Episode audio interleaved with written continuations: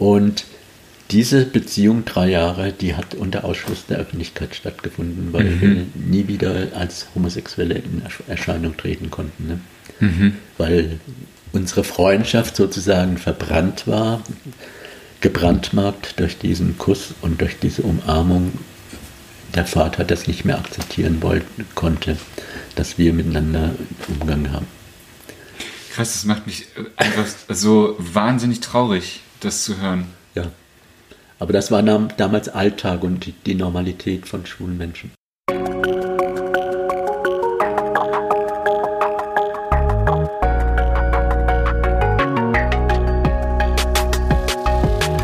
Herzlich willkommen zu einer neuen Folge von Somewhere Over the Hay Bale. Ich bin Fabian und porträtiere in diesem Podcast queere Menschen, die auf dem Land groß geworden sind oder im ländlichen Raum leben. Ich möchte so mehr Licht auf ihre Lebensrealitäten, Erfahrungen und Perspektiven richten. Denn queeres Leben existiert auch jenseits der großen Städte. Und dafür spreche ich in dieser Episode mit Bernd.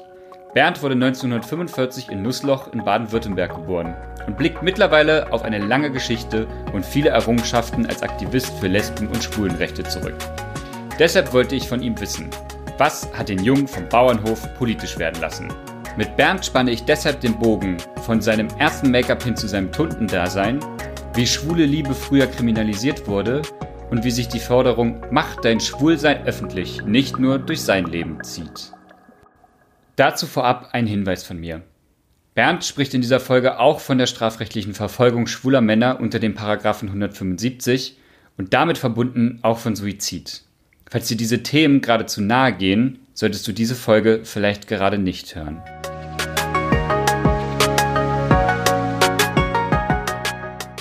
Hallo Bernd. Hallo Fabian.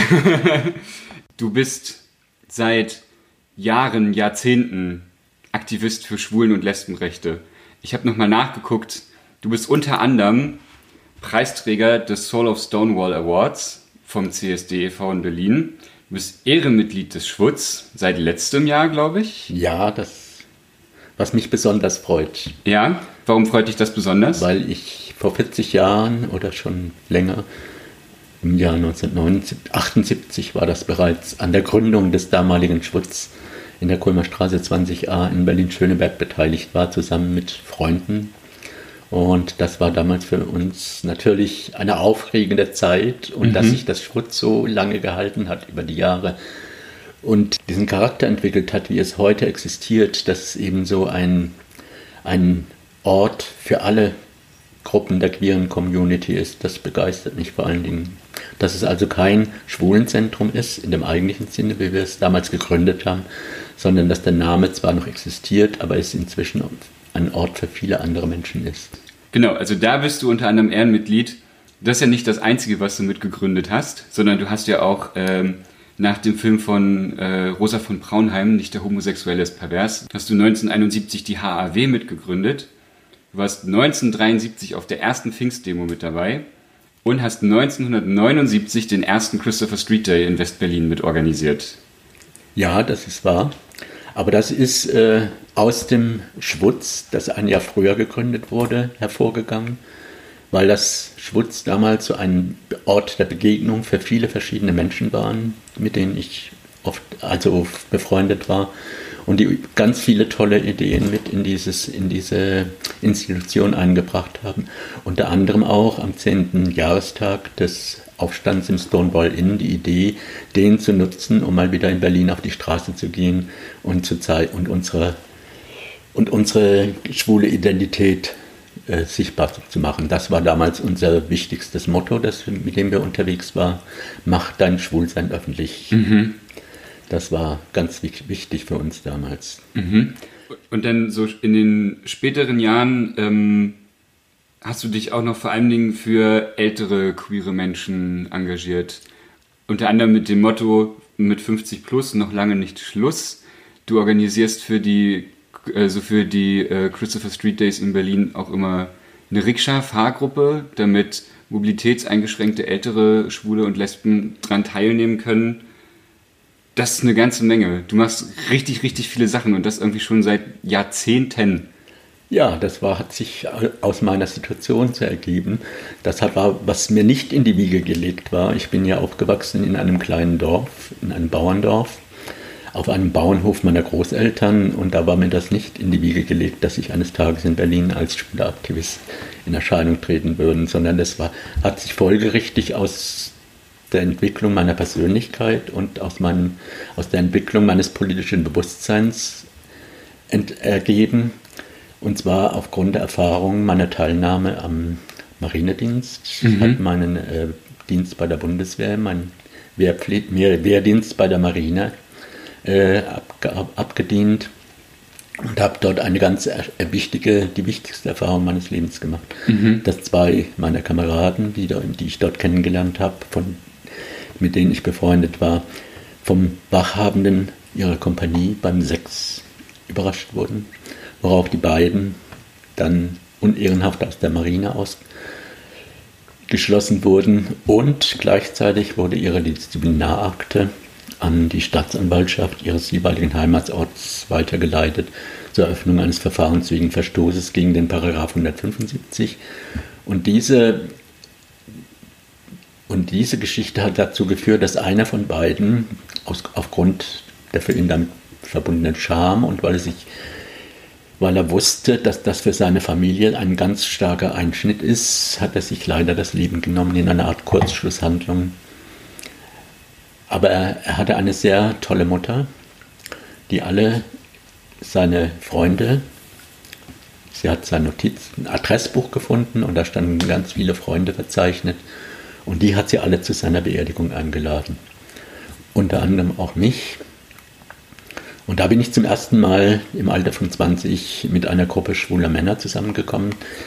Wir hatten zwar keinen aus, uh, unmittelbaren Austausch, aber es gab so eine innere Verbindung. Einmal waren wir natürlich traurig darüber, dass unser Freund sich das Leben genommen hat. Und zum anderen waren wir aber davon überzeugt, dass das so ein Art Signal für uns alle ist und ein, ein Anlass, es nicht dabei bewenden zu lassen. Also ich habe mich damals dann dazu entschlossen, auf jeden Fall, also sobald ich aus dem Marinedienst entlassen werde, nach Berlin zu gehen, weil Berlin das Zentrum für mich war. Mhm äh, für schwules Leben in, mhm. überhaupt. Also wir hatten damals kein schwules Leben in, auf dem Lande. In meiner Kindheit habe ich das sehr vermisst. Also ich war mir bewusst, dass, da, dass es in meinem Leben etwas gibt, das für mich sehr wichtig und bestimmend ist, aber hatte noch kein Bewusstsein davon, dass das meine homosexuelle Orientierung sein wird, sondern habe, habe nur immer Impulse aufgenommen auch bedingt durch die Enge dieses Lebens. Ich bin an, auf einem Bauernhof meiner Großeltern äh, aufgewachsen und hatte schon ab meinem ersten äh, Schuljahr, nachdem ich lesen gelernt habe, ein unheimlich starkes Bedürfnis äh, nach der Lektüre von Büchern. Mhm. du bist ja auch äh, ausgebildeter Buchhändler. Ja, das war mit ausschlaggebend dafür, dass ich dann später Buchhändler wurde. Aber damals hatte ich einfach das Bedürfnis, diese Enge dieses, Dörf, dieses dörflichen Lebens zu durchbrechen und da gab es Bücher, da gab es Filme, die wichtig für mich waren. Und natürlich auch persönliche Begegnungen. Beispielsweise hat mich mein, mein Vater im Alter von zehn Jahren zur Feier meines zehnten Geburtstags in ein Café eingeladen.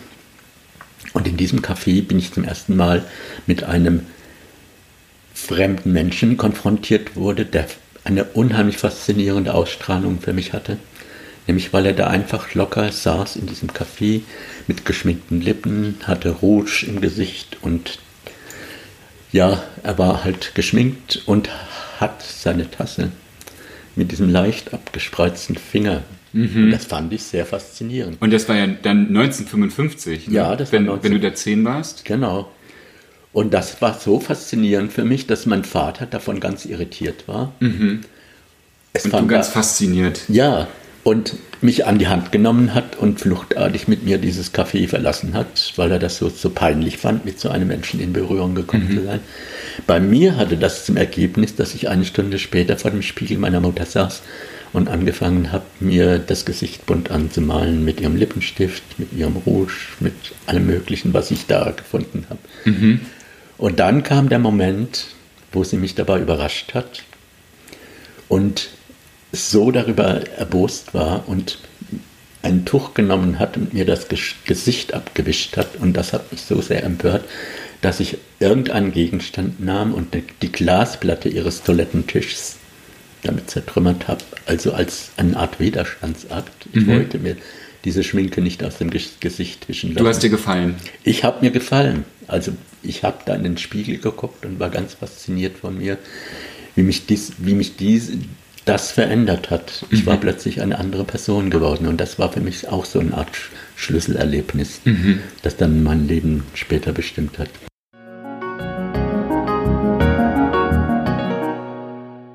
Genau, du bist jetzt schon mitten eingestiegen.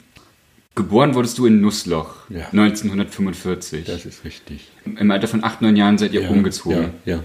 Aber in der Zeit in Nussloch, so die ersten, das, das war noch meine erste Schulzeit und Zeit, in der ich in einem Kindergarten war.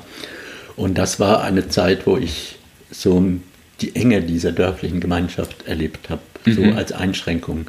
Zum Beispiel war für mich ganz wesentlich, dass ich in, meinem, in meiner Schulklasse hatte ich eigentlich nur Mädchen als Freunde oder Freundinnen. Mhm. Und zwar deshalb, so, und zwar solche Mädchen, deren Eltern eine umfangreiche Bibliothek hatten. Natürlich waren sie mir auch persönlich sympathisch, hatte ich persönlich Kontakt, aber da war, gab es so einen unheimlichen Hunger auf Lesestoff. Ich wollte unbedingt alles mhm. lesen, was ich in die Finger bekam. Und das war für mich so eine prägende Erfahrung. Zum Beispiel meine Kameraden, die mussten im, im Sportunterricht natürlich sommers Fußball spielen. Mich hat man einmal in ein Fußballtor gestellt. Da war ich vielleicht so 10, 11 Jahre, ich weiß nicht mehr genau. Und das war ein großer Reis Reihenfall natürlich, weil alle Bälle an mir vorbeigingen. Jeder Ball ging ins Netz. Ich habe nicht einen einzigen gehalten. Mhm. Also kam ich nie wieder auf die Auswahlliste bei Fußballspielen meiner Klasse. Und so hat sich das herauskristallisiert, dass ich, wenn meine Kameraden Fußball spielten, am Rand des Fußballfelds saß und las. Ah, okay. und das war für mich so eine prägende Erfahrung. Das hat man dann auch stillschweigend toleriert. Und äh, so, ja, da war ich dann halt die Leseratte oder mhm. der, Bücher, der Büchername, mhm. also einer, der sich nur für Bücher interessiert hat. Und das war so ein Punkt, wo man mich toleriert hat, wo ich also dann mir eine eigene Welt schaffen konnte.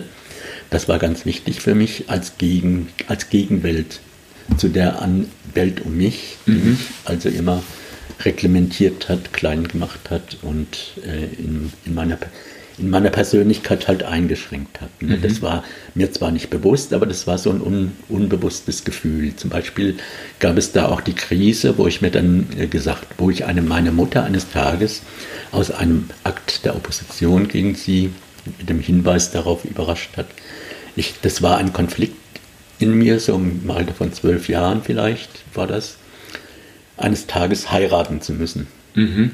Und zwar eine Frau. Mhm. Und ich habe zu meiner Mutter gesagt, ich werde nie heiraten, außer meinen, einen Vetter von mir, in den ich verliebt war. Okay. Und meine Mutter war ganz also verblüfft über diese mhm. Aussage, dass ich einen anderen Jungen heiraten möchte und kein Mädchen.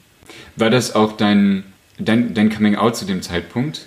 Also ich habe mich nämlich so gefragt, als ich mich auf heute vorbereitet habe, du bist in der Nachkriegszeit groß geworden, auf dem Bauernhof mit einer streng katholischen Mutter. Und ich habe mir gedacht so, huh, das sind ja schon auch ganz schön taffe Umstände für so ein inneres und äußeres Coming Out eigentlich auch. Ja. Kannst du dich daran erinnern, wie, wie das war, als du gemerkt hast, mh, hm, ich bin anders als die anderen? Also das war ein, also das war eine sehr, sehr starke, intensive Erfahrung für mich, dass ich also im Umgang mit einer, mit meinen Kameraden immer gespürt habe, dass ich mich für sie interessiere. Aber erst im Alter von 12 bis 14 Jahren, mit 14 Jahren gab es, kam es dann zum Eklat mit meiner Mutter aus religiösen Gründen, mhm. weil ich mit 14 Jahren beschlossen habe, äh, sobald ich in der Lage bin, aus der katholischen Kirche austreten zu wollen, und habe sie damit konfrontiert. Ab diesem Zeitpunkt bin ich nicht mehr zum Sonntagsgottesdienst gegangen und habe auch nicht mehr an der Beichte teilgenommen. Das war so Pflichtprogramm bei uns in der Familie. Mhm. Also die religiösen Übungen, das wurden auf jeden Fall, das wurde jedem abverlangt, der weil, in unserer Familie eine Rolle spielte. Weil dich das so gestört hat, die katholische Kirche zu dem Zeitpunkt, oder? Ja, weil ich also mein, zum Beispiel eine, mit, damals äh, meinem Beichtvater gebeichtet habe, äh, sexuellen Kontakt mit einem Jungen gehabt zu haben. Mhm. Und der so ablehnend darauf reagierte und, und äh, so ges gesagt habe, dass ich das nicht darf und dass ich dann das nie wiederholen darf und mir so die, die alle Schrecken der Hölle ausgemalt hat, die mich erwarten, wenn ich je wieder mit einem Jungen sexuellen Kontakt habe. Und das war aber gegen, völlig entgegen meinem eigenen Bedürfnis, weil ich diesen Kontakt mit, mit Jungs haben wollte. Also sehr großartig, wenn du als junger Mensch da schon wusstest, das ist mein Bedürfnis und dafür stehe ich ein, weil es hätte ja auch anders sein können, dass dir so eine religiöse Instanz äh, sagt, das darfst du nicht und in dem Moment kapselst du dich so ein und sagst, okay, das darf ich wirklich nicht und kämpfst dagegen an. Weißt du, woher du dieses Selbstbewusstsein ich genommen glaube, hast? Das liegt, ich glaube, das liegt daran, dass ich mich nie, mich nie abgefunden habe mit dem, was man mir auf, vorgegeben hat als Verhaltensmuster. Mhm. Sondern ich habe immer versucht, noch einen Schritt weiter zu gehen, also das hinter mir zu lassen. Und zwar aus Filmen, aus Büchern, aus allen möglichen Erfahrungen habe ich so eine Ahnung gewonnen, dass es außer dieser kleinen bäuerlichen Welt, in der ich aufgewachsen bin, irgendwas noch was anderes Spannendes mhm. geben muss. Welche Filme und Bücher und Medien haben dich da so beeinflusst? Natürlich ganz früh haben mich äh, sehr früh Tarzan-Filme beeinflusst. Uh. und zwar schlicht und einfach deshalb, das hat, war in meinem Unterbewusstsein angelegt, weil ich das schön fand, einem nackten Mann auf der Leinwand zuzustehen, der mit nichts als einem Lendenschurz auf dem Körper mhm. durch den Dschungel unterwegs ist. Ja, das kann ich mir gut vorstellen. Und das war ein, ein starker erotischer Reiz, mhm. also schon in der Zeit vor meiner Pubertät. Und auch natürlich die Geschichte, die Freundschaftsgeschichte zwischen Karl May und Winnetou hat mich sehr stark beeindruckt und beeinflusst. Mhm das war dann damals so im Alter von 10, 11 Jahren, wo das der Fall war, halt so, haben die so Vorbildcharakter. Mhm. Aufgrund dieses männlichen Bezugs zueinander. Ich kann das tatsächlich sehr gut nachvollziehen. Äh, ich habe das vor ein paar Jahren, glaube ich, auch mal realisiert. Ich habe, als ich ein Kind war, eins der ersten großen Bücher, an die ich mich erinnern kann, war Die unendliche Geschichte. Äh, und da gibt es ja den Atriu, der da ähm, so ein bisschen auch so die Projektionsfläche ist für Bastian Balthasar Buchs. Und der ist so, heldenhaft und der wird immer so die ganze Zeit beschrieben, dass er diese schöne olivgrüne Haut hat. Und ich glaube tatsächlich habe ich den damals auch so ein bisschen sexy gefunden, muss ja. ich sagen. Und war mir damals gar nicht so bewusst, dass der, das dass der mir so imponiert hat. Ja, aber das ist ein Einfluss, den man da ausgesetzt ist. Total. seine Wirkung hat. Ja, was Bücher halt so machen können. Ja. Ähm, genau, aber abgesehen von von Büchern und, und Medien gab es noch irgend, gab es andere queere Menschen in deinem Umfeld, auf die du mal gestoßen bist, die du kanntest, Leute, mit denen du dich austauschen konntest, falls das überhaupt möglich war zu der ja, Zeit? Ich habe im Alter von 16 Jahren auf, auf meiner Schule, der Friedrich-List-Schule in Mannheim, ein Mädchen kennengelernt, mit der ich gemeinsam in einer Theatergruppe war. Mhm. Wir haben da zusammen Theater gespielt mit vielen anderen, Laientheater. Wir haben da zum Beispiel ähm, Jean Anouilhs Stück Antigone äh, zusammen aufgeführt, erinnere ich mich noch.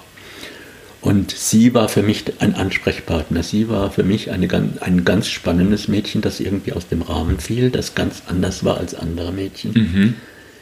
Weil sie sich einerseits sehr natürlich für mich interessiert hat, aber andererseits so eine eigene Welt hatte. Mhm. Ich konnte mit ich, sie war diejenige, mit der ich mich mit 16 Jahren zum ersten Mal geoutet habe als schwul, um einfach ihr deutlich zu machen, dass ich kein sexuelles Interesse an ihr habe, mhm. sondern mich für Jungs interessiere. Und das fand sie so spannend, dass sie alles über mich erfahren, alles darüber erfahren wollte. Und das, und das war zum, zum ersten Mal mit einer positiven Erfahrung verbunden. Renate hieß sie, die ich übrigens heute noch kenne, mit der ich heute nach 50 Jahren immer noch befreundet bin. Wie schön. Die fanden das spannend, dass ich gesagt habe, ich bin schwul und interessiere mich nur für Jungs. Das hat dann aber zwei Jahre gedauert, bis wir 18 oder waren. Da haben wir dann zum ersten Mal gemeinsam uns getraut, in eine Schwulenbar in Mannheim zu gehen. Es gab uh. in Mannheim eine einzige Schwulenbar. Die Kupferkanne hieß sie, in der Nähe vom Hauptbahnhof. Und die habe ich, da bin ich gelandet und ich habe Renate davon erzählt, dass ich samstags abends da ganz aufregend in einer Bar mit lauter schwulen Männern war. Und dann wollte sie unbedingt auch mit dahin. Hast du sie mal mitgenommen? Und dann sind wir tatsächlich, obwohl da am einen, damals war es üblich, dass in diesen schwulen Bars es, man kam nur rein, durch, wenn man eine Klingel drückte mhm. und, durch, und man wurde begutachtet durch einen Türsteher, mhm. der durch den Spion sah und dann entschied, ob man denjenigen, der vor der Tür stand, einlassen kann oder nicht. Renate hatte sich ein bisschen im Hintergrund gehalten, deswegen hat er die Tür geöffnet und wir haben ihn dann davon überzeugt, dass Renate da auch mit rein darf. Mhm. Dann saßen wir den ganzen Abend, drei Stunden lang, und haben dieses schwule Leben um uns, auf uns wirken lassen. Das war so eine ganz faszinierende Erfahrung. Ich wollte gerade sagen, weißt du noch, wie du dich äh, da gefühlt hast, als du zum ersten Mal in dieser Bar warst? Als ich zum ersten Mal in der Bar war, da, als ich allein da war, da saß ich an der Bar auf einem Barhocker und machte die Erfahrung, dass es Männer gab, die, mal, die das sehr engen Kontakt miteinander hatten. Es war verboten zu tanzen als Männer. Okay. Ja, das war das. Da hat der Wirt hinterm Dresden sofort angegriffen. Aber warum? Um die Form zu wahren, um okay. nicht auffällig zu werden, um, ah. um sich nicht dem, äh, äh, dem Vorwurf auszusetzen, äh, sexuelle mhm. Beziehungen zu begünstigen. Mhm.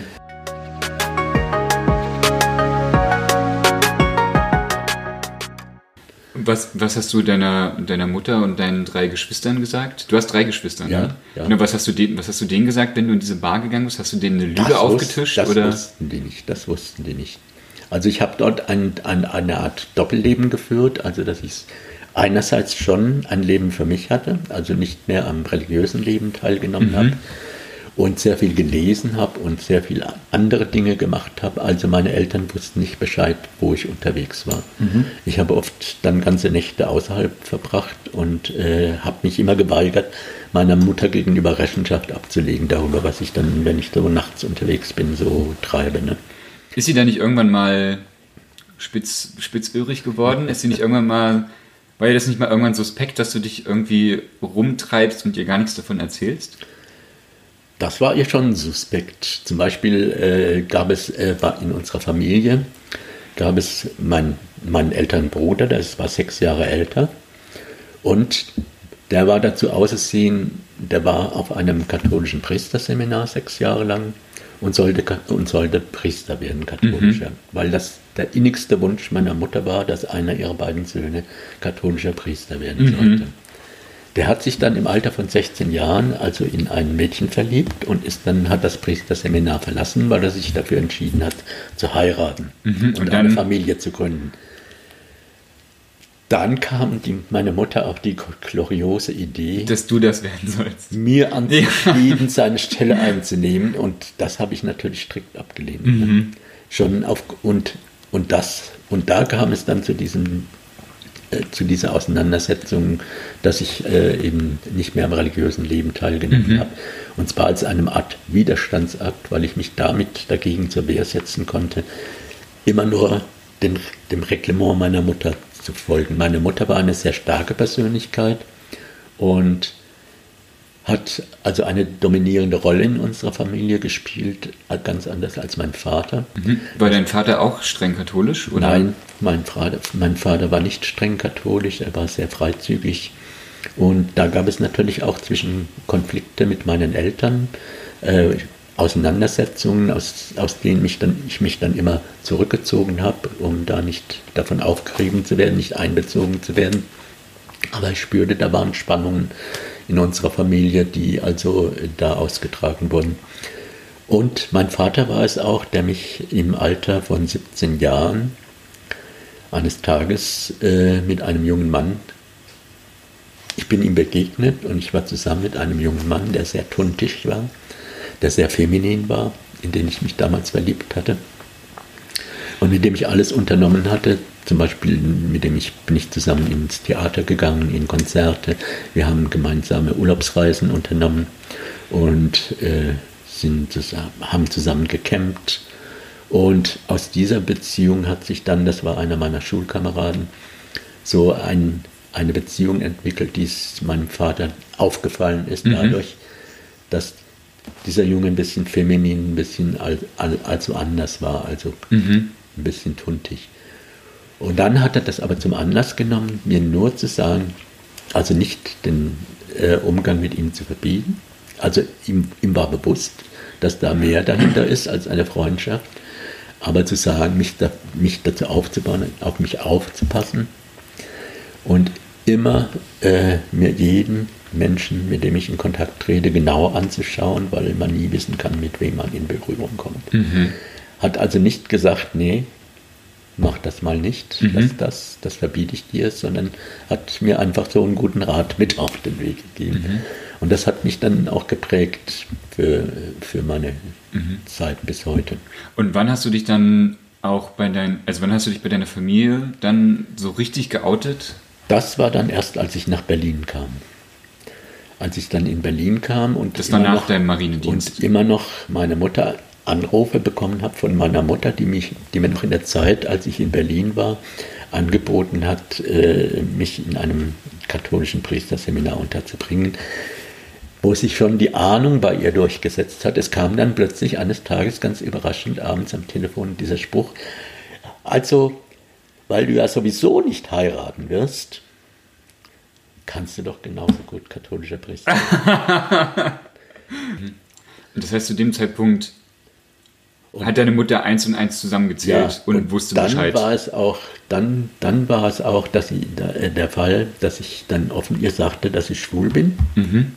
Und das, davon wollte sie nichts wissen. Und bei allen, und, dann, und das hatte zur Folge, dass bei allen Familienfesten, wenn ich zu Hause war, Ostern, Pfingsten, Weihnachten, immer, wenn es Anlass gab, nach Hause zu, zu fahren, meine Eltern zu besuchen, das Thema Homosexualität und schwules Leben in Berlin für meine Geschwister beispielsweise interessant war. Da hätten sie gern mehr darüber erfahren. Mhm. Während meine Mutter das immer zum Anlass genommen hat, das möglichst zu unterbinden. Mhm. Sie, ist, sie hat dann, es, diese Gespräche sind zustande gekommen, aber ohne sie. Mhm. Sie hat nie an einem solchen, solchen Gespräch teilgenommen, weil sie nichts davon wissen wollte. Und was haben deine, einfach tabuisiert. Mhm. Und was haben deine Geschwister dich so gefragt? Ja, meine Schwester war, war, hat mich besucht und äh, in West-Berlin damals? In West-Berlin mit ihrem damaligen Freund. Und ich lebte damals mit einem jungen Mann zusammen in einer Wohnung. Und sie war bei uns zu Gast mit ihrem Freund und sie hat es mitgekriegt, dass wir ein Paar sind. Mhm. Und wir haben sie und ihren Freund in lauter viele schwule Bars mitgenommen. Und da hat sie sich dann also und haben, wir haben darüber geredet. Und das war für sie so ein, eine, eine wichtige Information. Das wusste sie noch nicht über mich, dass sie natürlich sofort, als sie zu Hause war, allen erzählt hat. Der Bernd lebt in Berlin mit einem Mann zusammen. Uh. Also ist schwul. Ne? Aber sie, das klingt ja so, als wäre sie sehr unterstützend auch dir gegenüber gewesen. Ja. Also, und auch sehr offen. Ja. Und, und trotzdem war es mit meinen, mit meinen Eltern immer ein Tabu. Bei deinem Vater auch? Mit meinem Vater auch. Also ich greife jetzt sehr weit voraus. Also meine Eltern sind erst sehr hoch betagt, mit über 90 Jahren gestorben. Wow. Haben und am Tag der Beisetzung meiner Mutter hat die Familie, die engere Familie, sich auf der Terrasse unseres Hauses äh, zusammengesessen und zu Abend gegessen und Wein getrunken und wir haben uns unterhalten. Und plötzlich stand mein Vater auf, also meine, meine Mutter war jetzt gerade paar Stunden zuvor beerdigt worden, um einen Toast sozusagen und mit mir anzustoßen mhm. und der Familie zu erklären, dass er seit meinem 17. Lebensjahr weiß oder wusste, dass ich schwul bin. Mhm. Und das aber immer aus Rücksicht, aber immer aus Rücksicht auf meine Mutter vermieden hat, das zu einem Gesprächsthema innerhalb der Familie zu machen, mhm. weil er wusste, dass meine Mutter das nicht akzeptieren könnte. Mhm. Und beim Abschied und meine Geschwister, die waren alle völlig irritiert. Sie, ihnen war das natürlich schon seit Jahren bewusst. aber unser, dass unser Vater das auch sein ganzes Leben lang mit sich herumgeschleppt hat, als Wissen um eine sexuelle, homosexuelle Identität, das war wieder was ein neues, ein, hatte eine neue Qualität in unserer Familie. Mhm. Auch, dass er mich dann beim Abschied äh, umarmt hat und mir viel Glück gewünscht hat und einen netten Mann, oh. um meine alten Tage mit ihm zu verbringen. Wie schön. Also, das war irgendwie, also darüber war ich dann sehr glücklich mhm. und natürlich traurig, dass ich so eine Erfahrung mit meiner Mutter nie machen konnte. Ne? Mhm, das verstehe ich. Und gleichzeitig habe ich das Gefühl, dass ja in vielen, äh, dass es ja in vielen Familien dieses Ding gibt, von für Sachen erstmal eine Sprachlichkeit zu finden, ja. um Wörter zu finden, die Sachen beschreiben, die man über die Lippen kriegt und zu verstehen, was da eigentlich so passiert. Ich merke das bei, bei ganz vielen von meinen Freundinnen und Freunden ähm, und auch bei mir selber und auch bei meiner Familie, dass es da einfach so einen Prozess gibt von Sprachlichkeit finden, mhm. immer noch. Das, also, ja. Aber eben zwischen diesen beiden Ereignissen, mein, meine Ankunft in Berlin und dann dieses späte Coming-out-Erlebnis mit meinem Vater, gab es natürlich ganz, ganz viele andere Erfahrungen. Eine der wichtigsten ist dann, nachdem zum Beispiel die HW gegründet war, Homosexuelle Aktion West-Berlin. Homosexuelle Aktion West-Berlin ab 1971 nach, dem, nach der Aufführung von Rosa von Braunheims Film nicht der Homosexuelle ist pervers, sondern die Situation, in der er lebt, dass da plötzlich nach der ersten Demo 1973 auf dem Kudamm mit ca. 800 Teilnehmern, les lesbischen Frauen und schwulen Männern, ist auf diesem unter anderem daran auch Tunden beteiligt waren, die sehr viel Aufsehen dadurch erregten, dass sie nicht, wie wir alle anderen, im Gleichschritt unterwegs waren und sozusagen so als geordnete mhm. Gruppe, sondern die sind so ein bisschen dem, aus dem Rahmen gefallen, dass mhm. sie sehr exaltiert auftraten, sehr effeminiert, sehr mhm. weiblich und sehr herausfordernd. Ne? Mhm. Und sich auch natürlich ein bisschen lustig gemacht haben mhm. über diesen braven Haufen von schwulen Männern, die da also sehr brav ihre Plakate äh, gezeigt haben und äh, das war der Marsch der Lidschatten, oder? Das war der Marsch der Lidschatten. Am nächsten Tag war dann diese Schlagzeile in einer Springer-Zeitung, der Berliner Morgenpost, glaube ich, wenn ich mich richtig erinnere. Da wurden dann nur Fotos von diesen äh, aufregenden Tunden veröffentlicht mhm. unter, diesem Schlag, unter dieser Schlagzeile Marsch der Lidschatten. Und das hat natürlich äh, die anderen schwulen Männer nochmal äh, sehr stark geärgert, weil nicht sie im Mittelpunkt der Berichterstattung darüber standen, sondern die Tunden. Mhm. Warst Und du auch mit dabei bei den Tunden? Ich war damals noch kein, noch nicht, äh, hatte noch kein Coming Out als Tunte, aber an dem gleichen Abend, das war der, diese Veranstaltung, die hat dazu geführt, dass zum ersten Mal abends in der ARD Tagesschau über diese Demo, schwule Demo, berichtet mhm. wurde. Und ein Schlussbild einer Tunte, mit der ich damals befreundet war, ich war damals in einer Wohn Wohngemeinschaft mit einem sehr tuntischen, schwulen jungen Mann namens Pompadour. Und dessen Foto ist, war sehr glamourös. Er hatte so einen sehr androgynen Anstrich und war, wirkte sehr feminin und weiblich. Und sein Foto wurde als Schlussbild den, in den Tagesschau und Nachrichten gezeigt. Mit dem Ergebnis, dass wir am nächsten Tag einen ganz verzweifelnden Anruf von seiner Mutter aus dem Saarland bekamen, dass sie sich nicht mehr aus dem Haus traut, seit das Foto, das Bild ihres Sohnes als Tund, Helmut als Tunte in Berlin über Bildschirme flimmerte. Und deswegen hatte sie Angst, dass alle ihre Nachbarn das auch gesehen und sie darauf mhm. gesehen haben und sie darauf ansprechen würden. Und das war ihr sehr peinlich und darüber hat sie sich dann sehr heftig bei ihrem Sohn beschwert. Mhm. Aber das war dann auch gleichzeitig der Auftakt zu dem, was man heute Tundenstreit nennt. Mhm. Nämlich, dass plötzlich die Tunden aufgrund der Tatsache, dass man sie aus der HW ausgrenzen, auszugrenzen versuchte oder klein zu machen versuchte, ihnen den Vorwurf machte, mit ihrem femininen Erscheinungsbild zur Fälschung des Bilds des schwulen Mannes in der Öffentlichkeit beizutragen dass das eine Widerstandsbewegung innerhalb der HW hervorrief, wo ich mich dann auch natürlich mit den davon betroffenen Tunden solidarisierte, weil da plötzlich in mir etwas aufgebrochen ist, wo ich festgestellt habe, ah, ich gehöre ja auch dazu.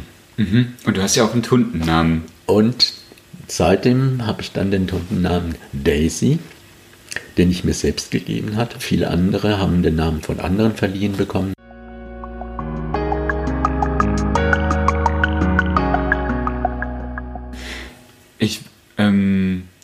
Würde gerne noch mal kurz zurückkommen ähm, zu dem Moment. Und du meintest, du bist in diese Kupferkanne gegangen, in diese Bar. Mhm.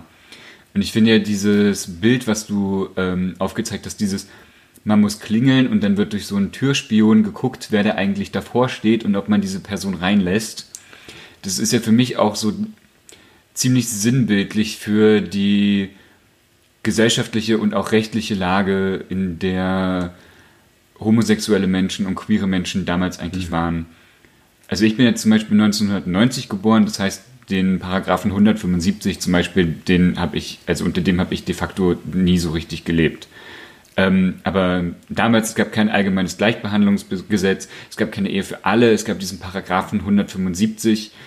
Wie, wie muss ich mir das vorstellen? Der 16-jährige Bernd geht, geht in diese Bar und wie ist die gesellschaftliche Situation von queeren Menschen damals gewesen? Also die, das wichtig, die wichtigste Erfahrung, die ich damals äh, gemacht habe, als ich so ein schwules Bewusstsein entwickelte und ein Bedürfnis nach sexuellem Kontakt mit anderen Männern, bestand darin, dass man das verstecken musste. Also man, es, es wurde tabuisiert. Mhm. Es spielte in der Gesellschaft keine Rolle. Man hörte nichts in Filmen, man las nichts in Zeitungen allenfalls in Büchern stieß ich auf so merkwürdige Geschöpfe der Nacht, mhm. die so ein ganz bestimmtes Nachtleben haben und aus dem Rahmen fallen.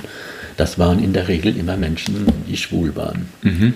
Also die dann entweder sehr glamourös waren, Künstler waren, Sänger, Schauspieler, Entertainer oder Autoren, Schriftsteller. Und denen hat man einen Freiraum zugebilligt. Mhm. Hat, denen hat man diesen Freiraum zugebilligt, homosexuelle Kontakte zu haben.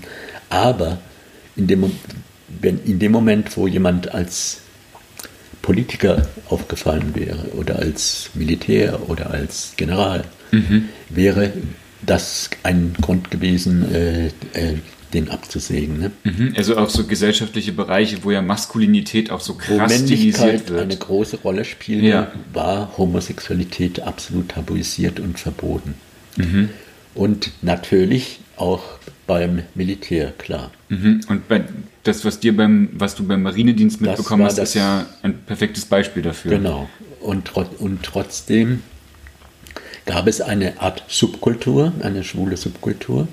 Und die war aber dadurch geprägt, wenn ich jemanden kennenlernte, in den ich mich spontan verliebte, um, um das mit dem Bedürfnis, mit dem Sex zu haben, dann passierte das meistens anonym. Mhm. Also wenn ich, es ist mir oft passiert, dass ich, wenn ich abends in dieser Bar saß, plötzlich von jemand eingeladen wurde auf ein Bier und um mit mir ins Gespräch zu kommen. Und das waren dann meistens Menschen, die nicht in dieser Stadt Mannheim lebten, wo diese Bar, Bar Kupferkanne war, sondern die kamen von überall her. Aus der Pfalz, aus Hessen, aus dem ganzen Umfeld, aus dem ganzen Einzugsgebiet, um an diesem Abend einen Abend in dieser Bar zu verbringen. Und mhm. so hat es sich dann auch ergeben, dass ich meistens dann in, mit Menschen irgendwo gelandet bin, am nächsten Morgen erwacht bin, in ganz anderen Städten, in Darmstadt, in Frankfurt, in Karlsruhe, in mhm. überall sonst, nur nicht äh, in, in, in Mannheim. Mhm. Und, und, das und, und dies, mit diesen Menschen hatte ich danach nie wieder Kontakt. Mhm. Und die, ich kannte nicht ihren Namen, ich kannte nur ihr Erscheinungsbild, ihren, ihren Vornamen in der Regel oder den Namen, den sie sich gegeben hatte. Und das drückte eine Art Angst davor aus, als Schwuler aufzufallen und in Erscheinung zu treten. Man hatte zwar das Bedürfnis nach sexuellem Kontakt, nach persönlichem Kontakt, aber nicht danach, nach einer Beziehung, weil die Beziehung zwischen zwei schwulen Männern sehr aufgefallen wäre. Ne? Mhm. Und die Gefahr gelaufen wäre, dadurch aufzufallen. Und darüber hing immer der Paragraph 175 wie ein Damoklesschwert. Mhm. Also jeder hat vermieden, äh, dann aufzufallen. Ne? sondern es hat sich immer anonym aus, aufgestellt. Alle sexuelle Kontakte haben sich so zwischen Tür und Angel abgespielt. So, und es war ein, Mom ein Moment, wo ich vielen Menschen begegnet bin, die sehr unglücklich darüber waren. Zum Beispiel habe ich einen jungen Mann kennengelernt, da waren wir damals so 16, 17. Und der hat schon beim Abschied von mir so als Voraussage, die, die Voraussage vorweggenommen, du hast sicher kein Interesse, dich mit mir nochmal wieder nochmal mit mir zu treffen. Und was hast du gesagt? Ich war dann so verblüfft, dass ich das einfach hingenommen habe. Und der junge Mann hat dann sehr geweint und ich habe dann gesagt, äh, ich werde darüber nachdenken, aber wir haben keinen, keine Anstalt getroffen, Adressen auszutauschen, mhm. Namen auszutauschen. Das wäre so das Mindeste gewesen, um ein Wiedersehen wiederherzustellen. Sondern wir haben das einfach hingenommen und er war sehr und wir waren sehr traurig darüber. Aber wir haben nicht darüber nachgedacht, dass man das ändern könnte. Mhm. Sondern das hat, das war so eine feststehende Verhaltens, so ein feststehender Verhaltenskodex, der besagte, dass man sich nur einmal sieht und danach nicht wieder. Das schließt ja irgendwie auch die Möglichkeit aus, irgendwie so eine längerfristige Beziehung ja, mit jemandem natürlich. aufzubauen. Das war, das war sehr schwierig und das habe ich auch in der Zeit nie erlebt. Nur einmal mit äh, diesem jungen Mann äh, aus meiner Schule, mit dem mein Vater mich mal überrascht hat, mit dem ich eine dreijährige Beziehung hatte, aber die heimlich war. Sein Vater hat uns mal dabei überrascht, dass wir uns umarmt geküsst haben und das war, hat er zum Anlass genommen, seinem Sohn den Umgang mit mir zu verbieten. Ab diesem Zeitpunkt haben wir uns nur heimlich getroffen, immer nach Einbruch der Dämmerung, haben wir so Radtouren unternommen entlang auf dem Neckardeich, da gab es so einen, einen Spazierweg und Bänke und da konnte man abends sitzen und miteinander und, und, sich körperlich nahe kommen. Und diese Beziehung drei Jahre, die hat unter Ausschluss der Öffentlichkeit stattgefunden, weil mhm. wir nie wieder als Homosexuelle in Erscheinung treten konnten. Ne? Mhm. Weil unsere Freundschaft sozusagen verbrannt war, gebrandmarkt durch diesen Kuss und durch diese Umarmung. Der Vater das nicht mehr akzeptieren wollte, konnte, dass wir miteinander Umgang haben. Krass, das macht mich einfach so wahnsinnig traurig, das zu hören. Ja. Aber das war damals Alltag und die Normalität von schwulen Menschen. Mhm. Und der Paragraph 175 wurde dann ja im Vereinigten Deutschland wurde der 1993 abgeschafft. Ja, 93, 94 so in dem Dreh. Mhm. Mit weißt Zuge der Wiedervereinigung. Ne? Genau. Weißt du noch, was das mit dir gemacht hat damals? Also das, dieser Paragraph, der irgendwie dein ganzes Leben lang ja auch einen Teil deiner Identität kriminalisiert hat, der war auf einmal ja. weg. Was, was hat das mit dir gemacht?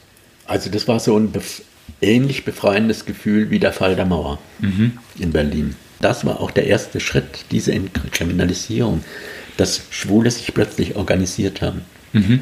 Dass Rosa von Braunheim mit Martin Dannecker zusammen einen Film darüber gemacht haben, der 1971 dann bei den Berliner Filmfestspielen gezeigt wurde. Und aus diesem Film dann so eine Initiative, dass sich überall dort, wo der Film gezeigt wurde, dann Schwule Emanzipationsgruppen gründete, mhm. meistens an den Universitäts, an Universitätsstädten. Mhm. Ne? Und ja nicht nur in Westberlin, sondern nicht nur, auch in Ostberlin. Überall. Ja. Auch in, Ost, auch in Ostberlin äh, äh, wurde zwei Jahre später, 1973, dann ein, eine Gruppe gegründet, Homosexuelle Interessengemeinschaft Berlin. Mhm. Und die auch den Film von Rosa von Braunheim, der damals dann in der ARD gezeigt wurde im Fernsehen, zum Anlass genommen haben, sich zu organisieren. Aber natürlich sehr, sehr unter sehr starken Aufsicht der DDR-Staatsorgane mhm. stand. Ja. Ne? Die also dann dazu führten, dass, dieses, dass die Gruppe sich dann später aufgelöst hat, Ende der 70er Jahre, um dann in den 80er Jahren äh, den Sonntagsclub zu gründen. Mhm. Und während ihr ja irgendwie in den 70er Jahren so ein bisschen die schwule Weltrevolution geplottet habt, ähm, Hast du da wahrgenommen, dass es irgendwie in, in Baden-Württemberg und in der Mannheimer Region, wo du groß geworden bist, gab es da ähnliche Gruppen? Hast du da irgendwas wahrgenommen? Ja, also es gab auch in, in, in Mannheim eine, eine schwule Gruppe und in Heidelberg, die nannte sich damals Homo Heidelbergensis. Und aber das, das Leben in, in, in der Provinz oder das, so wie ich das erlebt habe, kann ich nachvollziehbar machen, zum Beispiel an meinem damaligen Freund, mit dem ich zwischen meinem 16. und 19. Lebensjahr eine enge äh, sexuelle Beziehung hatte. Zum Beispiel haben wir mal zusammen an einem Kirchweihfest teilgenommen. Das hat in einem Zelt stattgefunden und da gab es einen Karaoke-Wettbewerb. Das ist jetzt fünf, sechs Jahre her. Und zwar junge, schwule Männer, 17 Jahre. Der eine der Sohn des Pastors und der andere des äh, Sohn des Schuldirektors oder so. Die haben zusammen an dem Karaoke-Wettbewerb teilgenommen mit dem Lied von Marianne Rosenberg. Er gehört zu mir. Ah, sehr gut. Und haben Hand in Hand damit den ersten Preis gewonnen. Wow. Ja, alles hatte getobt, das Zelt, also weil ja inzwischen sich auch in, in, in ländlichen Regionen das Bild des schwulen Mannes verändert hat. Mhm. Und ich könnte sagen, was für eine Signalwirkung. Stärker, ist stärker im Bewusstsein der Menschen verankert ist, mhm. als das noch vor 50 Jahren der Fall war. Und wo solche jungen Menschen, die da leben und schwul sind, also natürlich ganz entscheidend mit dazu beitragen, dadurch, dass sie ihr Schwulsein öffentlich machen. Mhm. Während dieser alte Freund von mir, der inzwischen auch schon 70 ist, sich dafür schämt und sagt, muss man das denn so öffentlich machen? Mhm. Ich habe nichts dagegen, dass die befreundet sind, aber man muss doch damit nicht an die Öffentlichkeit treten. Also immer noch diese, diese Furcht verinnerlicht hat, als Schwule aufzufallen. Mhm.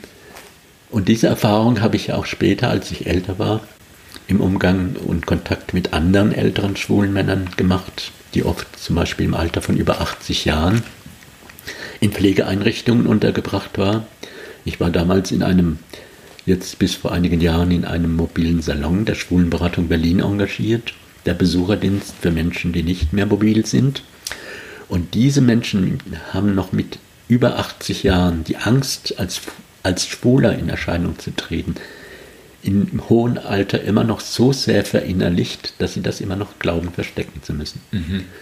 Und das war unter anderem ein Motiv dafür, dass wir uns, dass die Schwulenberatung dann sich dafür entschieden hat, ein Wohnprojekt zu gründen, wie den Lebensort Vielfalt, der jetzt seit acht Jahren hier existiert, in dem ich untergebracht genau, bin. Genau, wo du auch wohnst, wo wir auch gerade sind. Um eine, ein Gegenmodell zu entwerfen wo Menschen als offen Schwule in einem Haus, in einer Wohngemeinschaft zusammenleben können. Jeder in seinen eigenen vier Wänden, aber gemein als, als Wohnprojekt, ohne sich verstecken zu müssen. Mhm. Und das ist so für mich auch eine ganz wichtige Erfahrung gewesen, die ich in meinem ganzen Leben immer gemacht hat, die mich geprägt hat, dass der offene Umgang mit der eigenen Homosexualität, also die Tatsache, es nicht zu verstecken, eine ganz wichtige Erfahrung in meinem Leben war wo ich gemerkt habe, dass mir das, also dass das meine Lebensqualität verbessert, mhm. dass ich dadurch besser ein besseres Leben führen kann, mich nicht verstecken muss und keine äh, Beeinträchtigungen dadurch habe. Mhm. Und ich muss da ganz ehrlich gestehen, ähm, seitdem ich dich kenne und seitdem du mir diesen Satz auch mitgegeben hast, mach dein Schwulsein öffentlich, das hat sich bei mir ähm, so in den Kopf eingebrannt und ich habe auch gemerkt, einfach, ähm, seitdem du mir davon erzählt hast und auch so dein Coming Out und deinen Werdegang, habe ich gemerkt, dass mir das einfach wirklich auch nochmal sehr viel Mut gemacht hat. Auch an verschiedenen Orten ähm, mein Coming Out zu vollziehen und ähm, ja, da, mich nicht mehr zu verstecken und da halt auch eine, eine Lebensqualität drin zu ja. entdecken. Du bist auch heutzutage noch oft in deiner Heimatregion, wenn ich das richtig verstanden habe. Du hast ja auch gerade erst deinen Geburtstag da gefeiert. Ja, ich war jetzt gerade da vor einer Woche und habe dort meinen 75. Geburtstag mit meiner Familie zusammen gefeiert. Natürlich unter dem traurigen Vorzeichen, dass alle meine Geschwister bis auf eine jüngere Schwester inzwischen verstorben sind. Mhm. Aber wir inzwischen ganz viele Neffen und Nichten haben die, für die das ganz selbstverständlich ist, dass sie einen schwulen Onkel in Berlin haben. Löchern die dich auch so mit Fragen wie deine Geschwister früher? Nein, weil sie inzwischen ein Bild von einem schwulen Mann haben, weil mhm. der schwule Mann in der Öffentlichkeit jetzt viel präsenter ist. Man mhm. sieht ihn im Fernsehen, in der Öffentlichkeit, in Filmen, in Zeitungen, überall äh, gibt es, es gibt, äh, gibt, kaum noch eine äh, äh, Fernsehserie, in der nicht gleichzeitig auch ein, ein Schwuler eine Rolle spielt. Ja. Und dadurch hat sich das Bild von schwulen Männern oder auch lesbischen Frauen oder so im Bewusstsein der Menschen verankert und spielt das eben nicht mehr und so eine wichtige Rolle, sodass sie also nicht mehr fragen, wie ist das denn, wenn man schwul ist, aber so ist einfach spannend finden, einen schwulen Onkel in Berlin mhm. zu haben und mit dem dann seinen Geburtstag feiern zu dürfen. Nach all diesem Aktivismus, den du gemacht hast und den, den du bis heute vollziehst, ist meine Frage so an dich. Was gibt es noch zu tun? Wow. das ist eine große generische Frage, ich das weiß. Ist eine aber ich habe mich gefragt, so diese ganze Perspektive von deinem Leben und alles, was du gemacht hast, bis zu dem heutigen Punkt, wenn du in die Zukunft blickst, was glaubst du, gibt es noch zu tun? Also ich glaube, es gibt ganz viel zu tun, auch dem, was ich eben schon kurz angerissen habe. In der, in der Community, in der queeren Community, zum Beispiel nicht nur in Berlin, sondern überall dazu beizutragen, dass die Barrieren, die noch zwischen den einzelnen Gruppen bestehen, abgebaut werden. Und das kann man nur, indem man durch eine Zusammenarbeit. Zum Beispiel habe ich vor zwei Jahren an einem Theaterprojekt teilgenommen, Aufbegehren, das du ja mit organisiert hast. Ja. Und da habe ich die ganz, äh, also die nicht erstaunliche, aber mal wieder mich bestätigende Erfahrung gemacht, dass es ganz entscheidend von der Zusammenarbeit von verschiedenen Menschen abhängt, um ein Gemeinschaftsgefühl zu entwickeln. Mhm. Worauf ich hinaus will, ist halt die Erfahrung, dass die direkte Zusammenarbeit zwischen verschiedenen äh, Bereichen der Community, also Frauen und Männern in dem Fall beispielsweise, ganz wesentlich daran beteiligt war, so ein Gemeinschaftsgefühl entwickelt zu haben und eine Art Fremdheit, die vielleicht anfangs noch bestand, abzubauen, um zum Beispiel nachzuvollziehen, was ich mir nie vorher bewusst gemacht habe, dass lesbische Frauen weniger sichtbar sind als schwule Männer. Mhm. Und das un unter anderem damit zusammenhängt, dass viele lesbische Frauen vielleicht verheiratet waren, Kinder hatten, was sich mir als schwuler Mann in den vergangenen Jahren nicht so vergegenwärtigt hat. Und das mit ein Grund war, äh, dass sie ihr, ihre Lesbischsein nicht in dem gleichen Maße offen Bart haben wie schwule Männer. Mhm. Und das sind ja bis Angst, in die 90er auch hinein noch das Sorgerecht Angst, entzogen Das wurde. Sorgerecht für ja. ihre Kinder zu verlieren. Und das war für mich eine ganz wesentliche Erfahrung, die ich mir vor, der ich mir vorher nicht bewusst war. Mhm. Die sich aber nur aus dem direkten Kontakt und der Zusammenarbeit zwischen verschiedenen Gruppen ergibt, um dann nachvollziehen zu können, dass lesbische Frauen, die heute die Forderung stellen, sichtbar zu sein, also mindestens genauso sichtbar zu sein wie schwule Männer, mhm. um das nachzuvollziehen zu können. Oder beispielsweise auch die Erfahrung, die ich viele Jahre im Zusammenhang mit dem CSD gemacht habe. Beim 30. CSD, das ist jetzt äh, ja, mehr als zehn Jahre her, haben viele lesbische Frauen mir noch erzählt, als Mitorganisator des CSD, weil ich mich immer dafür eingesetzt habe, den CSD zu unserem CSD zu machen und ihn nicht denen zu überlassen, die nur kommerzielle Interessen damit verbinden. Das sei ein Männerding. Das, damit haben Frauen nichts am Hut. Mhm. Der CSD ist eine Sache, die Männer meistens unter sich ausmachen. Und so war es ja auch viele Jahrzehnte lang. Mhm. Das CS, der CSD e.V. war viele Jahrzehnte lang von Männern geprägt und bestimmt von schwulen Männern. Und erst seit einer Krise des CSD 2014, als es plötzlich drei CSDs in Berlin gab, mhm und der CSD-Verein in der Krise war, hat sich herauskristallisiert, dass sich zunehmend auch Frauen im Verein des CD, CSD organisiert haben, die zum Beispiel beim, sodass zum Beispiel beim 40. CSD 2018 der, die Pressekonferenz des CSD nur von Frauen bestritten wurde. Mhm die im Vorstand des CSD waren und nicht von Männern, um dadurch auch so eine Art Zeichen zu setzen, dass auch Frauen jetzt inzwischen im CSD angekommen sind.